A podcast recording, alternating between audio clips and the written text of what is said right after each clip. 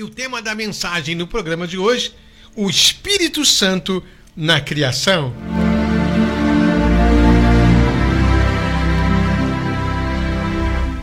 A Bíblia Sagrada, em Gênesis, no capítulo 1, no versículo 1 diz: No princípio criou Deus o céu e a terra. E a terra era sem forma e vazia, e havia trevas sobre a face do abismo, e o Espírito de Deus se movia sobre a face das águas. E disse Deus: haja luz, e houve luz. O Espírito Santo é o haja de Deus. A terra estava sem forma e vazia. Trazendo isto como aplicação prática para a nossa vida, muitas vezes a nossa vida fica sem formas, vazia, sem direção, sem propósito. Muita gente vai vivendo por viver. Mas Deus ele chama a existência as coisas que não são como se já fosse, conforme está escrito em Romanos 4,17. O Espírito de Deus traz na unção e na graça do poder de Deus em Cristo o propósito de Deus. O salmista diz no Salmo 33, no versículo 6: Pela palavra do Senhor foram feitos os céus, pelo sopro da sua boca o ruache de Deus, o vento do Espírito, o haja de Deus, a luz de Deus, trazendo à existência o propósito de Deus. Nessa pequena mensagem, o Espírito Santo quer trazer isso ao seu coração. O Evangelho de João também começa assim: O Verbo se fez carne. No princípio era o Verbo e o Verbo estava com Deus, e o Verbo era Deus ele estava no princípio com Deus. Todas as coisas foram feitas por ele, sem ele nada do que foi feito se fez. Nele estava a vida, a vida abundante, a vida com propósito, a vida de Deus, a vida com Deus. E assim como o Espírito Santo veio sobre a terra que estava sem forma e vazia, e trouxe à existência o céu, a terra, o mar, a natureza humana, Deus Criador soprou o seu vento. Como diz o salmista no Salmo 104, no versículo 30, envia o teu espírito e eles são criados e renova a face da terra.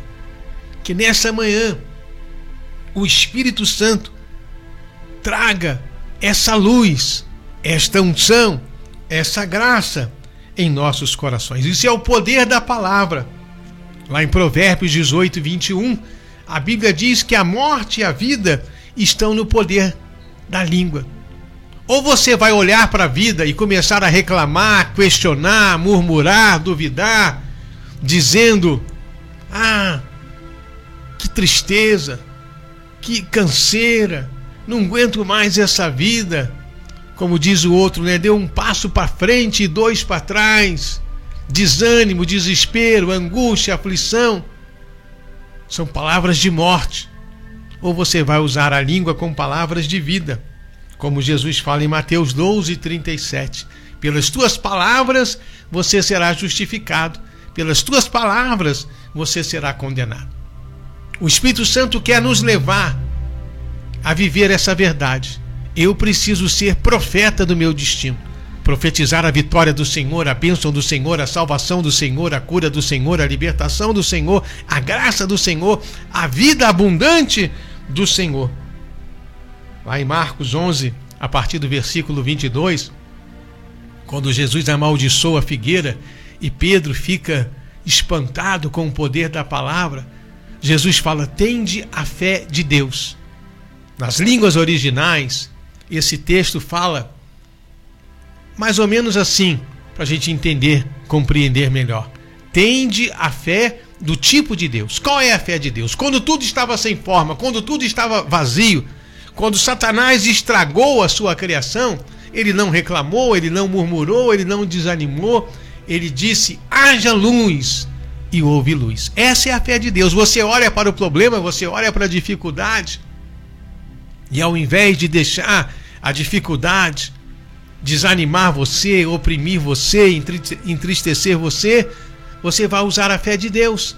Você vai profetizar a vitória do Senhor, a salvação do Senhor, a cura do Senhor, a libertação do Senhor. Essa é a verdade do Evangelho. Por isso, Paulo diz lá em Romanos 10, no versículo 10: Com o coração eu creio e com a boca eu faço a confissão. A confissão da fé. A fé viva, a fé que remove os montes. Jesus fala: se a minha fé for pequena como um grão de mostarda, eu vou dizer ao monte: erga-te e seja lançado no mar. Se eu não duvidar no meu coração, vai acontecer assim como eu estou dizendo. É a palavra da fé, a fé firmada em Jesus. Paulo fala em 2 Coríntios 4,13: Nós temos o mesmo espírito de fé, por isso nós cremos e também nós falamos. Esse texto de 2 Coríntios 4,13 é um salmo de Davi. Davi, quando olha para o gigante, ele não se vê menor, ele não se vê incapaz. Ele olha para o gigante e diz ao gigante, a Golias: Golias, você vem contra mim com espada e com lança. Eu vou contra ti, em nome do Senhor. Essa é a fé.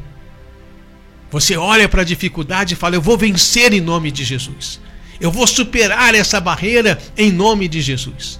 Davi disse: Golias, hoje toda essa congregação, a congregação de Israel, o povo de Deus, irá saber que existe um Deus em Israel.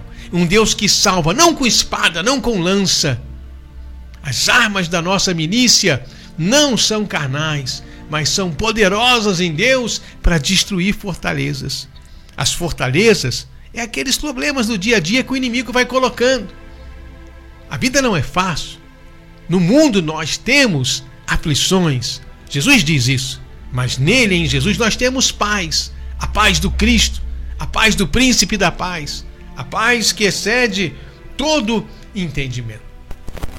Para que possamos entender melhor, eu quero lembrar você que a profecia de Ezequiel 37, que é tão, tão conhecida essa profecia.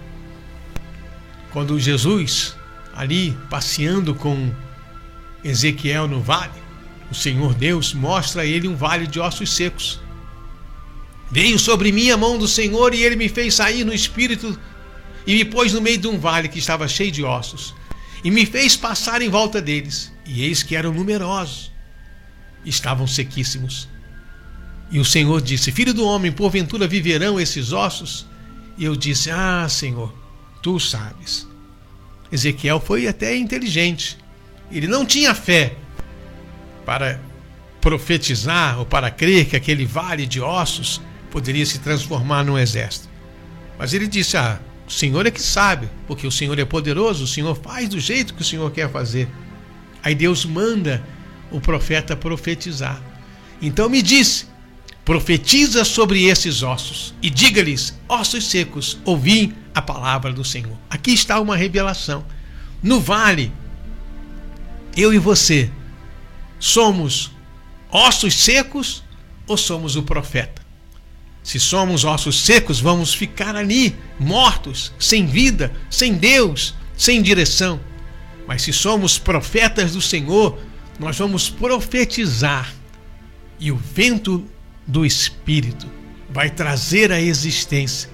Como diz aqui a profecia de Ezequiel 37, no versículo 10: E profetizei como ele me deu ordem. Então o Espírito entrou neles e viveram e se puseram em pé um exército grande e em extremo. Deus, nessa manhã, quer falar isso ao nosso coração. O Espírito Santo que estava na criação, que transformou a terra, que estava morta pela ação de Satanás. Havia trevas na face do abismo. A terra estava sem forma e vazia. E às vezes a vida fica assim. O casamento fica assim, a vida profissional fica assim, o ministério fica assim. Ao invés de desanimar, Deus quer nos levar a viver esta verdade.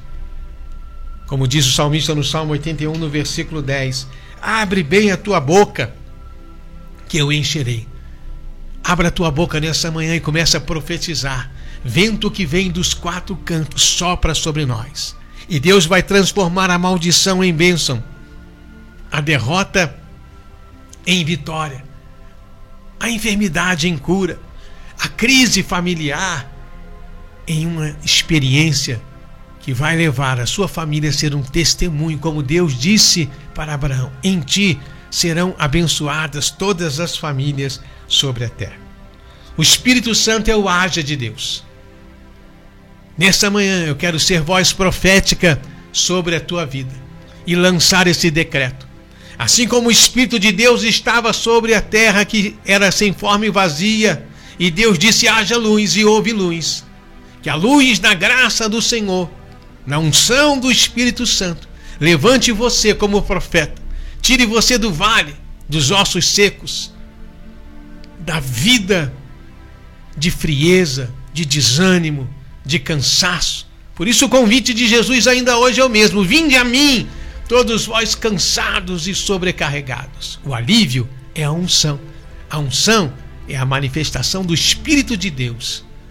Jesus disse: Não te deixarei sozinho, enviarei outro consolador, o Espírito Santo da verdade. Que esse Santo Espírito, nessa manhã, possa falar ao seu coração. É o Verbo, a palavra profética de Deus para nós. A morte e a vida estão no poder da língua. Aquele que souber usar, vai viver dela. A vida abundante, vida zoe, vida no Espírito, a vida eterna. Que o Espírito de Deus, nessa hora, possa falar muito, muito mais ao teu coração. E você possa crer e profetizar que o Senhor é o teu pastor e nada te faltará. Que você tudo pode nele, Jesus, o Deus que te fortalece. Que nele, em Cristo, eu e você somos mais que vencedores. Assim, eu quero profetizar nessa manhã o haja de Deus sobre a sua vida.